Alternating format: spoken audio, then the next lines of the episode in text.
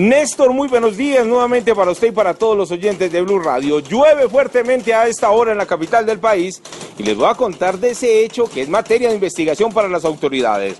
Resulta que casi a las 8 de la noche, Darío Mejía, un dirigente indígena asesor en las negociaciones de la Minga Nacional, hace unos días fue víctima de dos hombres que lo abordaron en pleno sector de la Candelaria, carrera tercera con calle octava. Allí le quitan sus pertenencias, se le llevan un bolso en medio de un eh, altercado, de un enfrentamiento entre los delincuentes y el líder indígena.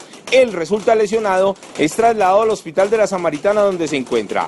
De allí, a través de las redes sociales, los líderes indígenas manifiestan que fue un atentado en contra de la integridad de Darío Mejía, mientras que la Policía Nacional dice que fue un robo con la casualidad que la persona afectada, la víctima, era el líder indígena. Hablamos con el comandante operativo de la Policía Nacional del Centro de Bogotá y esto fue lo que le contó a Blue Radio. Hacia la octava con tercera viene transitando dos personas lo abordan, eh, le quitan sus pertenencias y lo hieren superficialmente. ¿Con qué tipo de armas lo agreden a él? Eh, es arma blanca, es arma blanca con la que agreden al señor. Dicen las mismas autoridades que las heridas no son de consideración, pero al igual hay un grupo grande de policías, tanto de la SIGIN como de la CIPOL, investigando, analizando y entrevistando a las personas que vieron este hecho en el sector de la Candelaria.